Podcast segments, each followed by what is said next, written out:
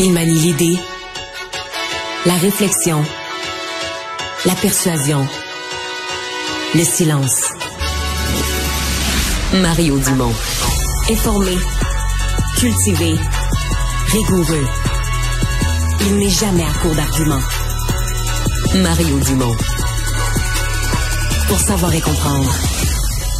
Bonjour tout le monde, bienvenue à Cube Radio. Bonne fin d'après-midi. Eh bien, on n'aura pas étudié trop longtemps le cas euh, Gérard Depardieu euh, au niveau de l'Ordre national du Québec. Ça lui est retiré, il est radié euh, de l'Ordre national du Québec, se voit retirer son titre de chevalier qui lui avait été remis en 2002. La décision a déjà été rendue euh, aujourd'hui. On rejoint l'équipe de 100% Nouvelles.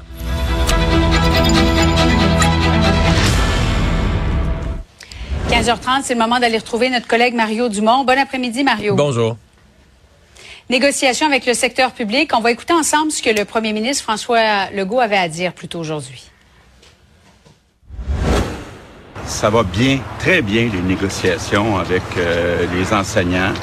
Euh, on se parle euh, de la lourdeur de la tâche, de comment on peut ajouter euh, des gens dans les classes. Puis ça va très bien. Puis moi, j'ai bon espoir que tous les enfants vont retourner à l'école dès lundi qui vient. On va regarder ensemble la réaction de la FAE euh, sur euh, les réseaux sociaux. On dit que le gouvernement joue avec les profs à la table des négociations, avec les médias également, et ne montez pas dans les euh, montagnes russes de François Legault. Est-ce que M. Legault joue avec le feu en, en ayant fait cette, cette déclaration, Mario? Ben, les deux jouent avec le feu, si tu veux, mon, mon opinion, là. C'est ce matin. Oui. Mais oui, il faut pas promettre le retour en classe. C'est sûr qu'avec l'humeur des parents, il faut pas promettre le retour en classe tant qu'on n'est pas sûr. Ça, je suis de ce côté-là. Maintenant, tout ça, là, tu sais, ce- ce- ça fait mauvais spectacle, pas à peu près, là. L'ensemble de l'œuvre, là.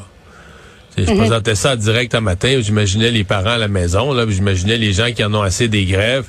Euh, ça fait ça fait ordinaire. Euh, la FAE euh, puis tu sais, la, la FAE nous disait l'autre après-midi, il y avait des progrès. Hier soir, là, finalement, ben là, ils nous ont mis ça par sur papier. Là, les textes, c'est pas ce qu'on pensait. Là, ce matin, la FAE est fâchée. Là, ce qu'on comprend du message de ce matin, c'est qu'il est, il est pas question de régler cette semaine, là, puis de rentrer en classe lundi matin. Ce qui veut dire que ça nous ramène dans le scénario. Je peux pas y croire, là, sincèrement, je peux pas y croire, mais ça nous ramène dans le scénario euh, de grève qui dure jusqu'aux fêtes, là. Puis qui veut dire qu'on sait pas ce qui nous attend après les fêtes. Mais c'est vraiment le message de la FAE ce matin. Ben, soit qu'ils ont juste fait des gros bras puis que ça va tourner au ridicule dans les prochaines heures parce qu'il va arriver une entente, mais je peux pas croire, ils auraient pas diffusé un tel message, là. Attendons de voir. Bon, euh, parlant de spectacle, Stade olympique, Mario, il y en a moins de moins en moins, euh, néanmoins, de ces spectacles. Il y a eu Metallica il n'y a pas si longtemps, mais reste que c'est un stade qui est peu utilisé. Euh, et Québec dit on, doit faire des travaux. La toiture, euh, l'anneau du stade intérieur-extérieur. La ministre Caroline Proux n'a pas voulu confirmer le montant de 750 millions de, de dollars de fonds publics, mais est-ce que, selon toi, ça vaut le coup, considérant que le stade est peu utilisé? Ben, c'est parce que c'est pas si ça vaut le coup ou pas, on n'a pas le choix, là. On pourrait réduire la facture en le laissant, par exemple, pas couvert. Il y a comme trois parties. La partie enlever la toile actuelle, ça, on n'a pas le choix. Je veux dire, on a construit un stade, faut l'entretenir. La, la toile actuelle, elle a 20 000 euh, fissures réparées, le 20 000 réparations. Euh, elle va devenir un danger. Donc ça, ce matin, je recevais Michel Labrec, là, qui est responsable du parc olympique. Donc il n'y a pas d'enjeu. Il faut planifier. Sinon, on va arriver, comme il disait, avec un pont de l'île aux Tourtes ou un pont Champlain, où tu sais qu'on va, on va enlever la toile, ça va coûter trois fois le prix parce qu'il va falloir la faire en urgence parce qu'elle va avoir commencé. Donc ça, il faut enlever la toile. À la limite, le- Michel Labrec dit si on n'a pas les moyens, si comme société on veut pas revoir un stade couvert, on le laisse à découvert, mais il faut enlever la toile. Et le stade, les normes du bâtiment d'aujourd'hui, avec les nouveaux verglas, euh, nouveaux phénomènes climatiques, la neige, il faut renforcer. Donc il y a deux, il y a deux sur trois là, des travaux qui sont nécessaires. On a un bâtiment puis on n'a pas le choix de mettre ça dessus. Après ça, on aura à prendre une décision, celle-là qui est plus politique.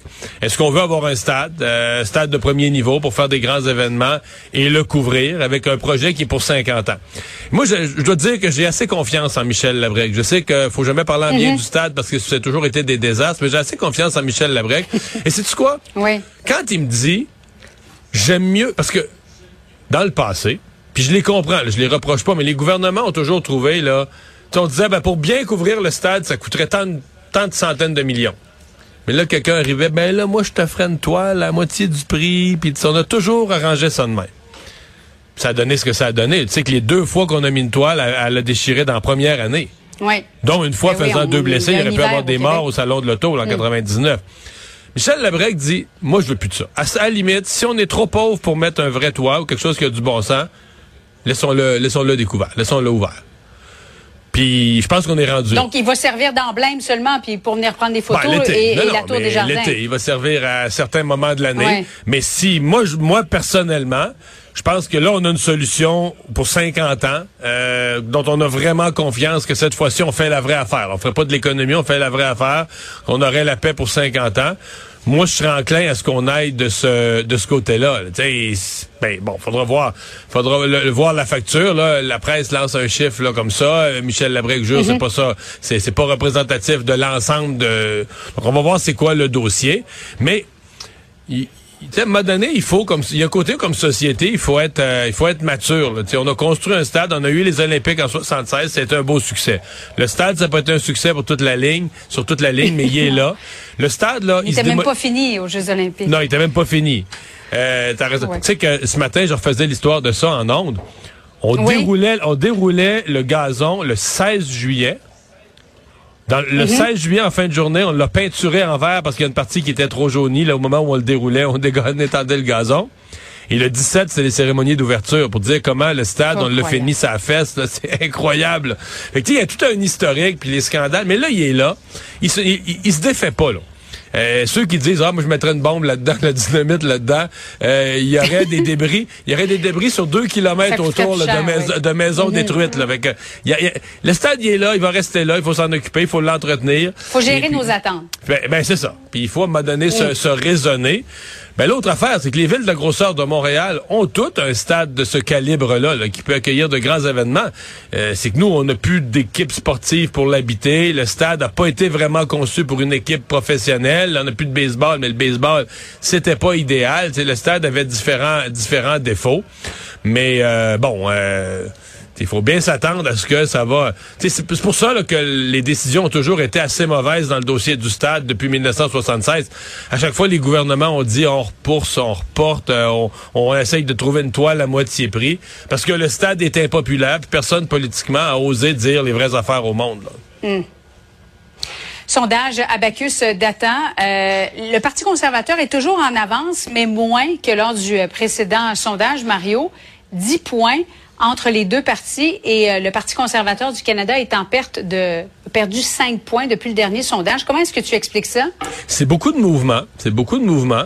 Euh, C'est certain qu'on va attendre de voir d'autres sondages. Puis après ça, ce qui va nous intéresser, c'est de savoir parce que peut-être que euh, tu sais Pierre Poliev avait juste monté euh, trop haut, trop vite. Là. Comme un moment donné, ça avait plus de bon sens. Tu avais un écart de, 15 points et plus entre les libéraux et les conservateurs qu'on n'avait jamais vu. Peut-être que ça se mhm. restabilise d'une façon qui est un peu plus logique. Puis peut-être que Pierre Poliev est véritablement en train de, perdre des points aussi. Là. Il a fait, à mon avis, quelques erreurs euh, ces dernières semaines, mal paru dans quelques circonstances. Donc, on va voir ce que, comment les choses évoluent. Puis, sincèrement, c'est parce que depuis, depuis le mois d'août, je sais que souvent quand on dit ça, euh, je sais pas si les gens nous écoutent ou pas, mais c'est long. Tu poses un geste. Mettons, mettons là, euh, je pense que vers, vers la fin août, le gouvernement Trudeau dit là, on va s'occuper plus du pain et du beurre du prix de l'épicerie, puis du logement. Puis là, ils ont fait la TPS sur les logements. C'est toute une série de décisions. Mais les sondages n'allaient pas changer le, 20 septembre. Tu changes de discours avant que les gens assument ça, prennent ça, prennent...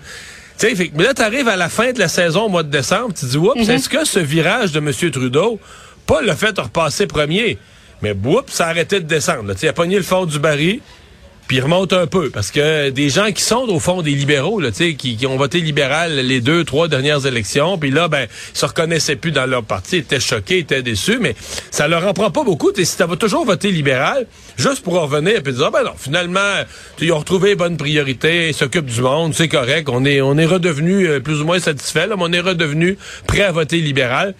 Parce que ben, ça se peut là, que M. Trudeau soit en train de rebondir. On l'a senti quand même énergique tout l'automne. Faut lui donner ça. Jamais paru mm. abattu.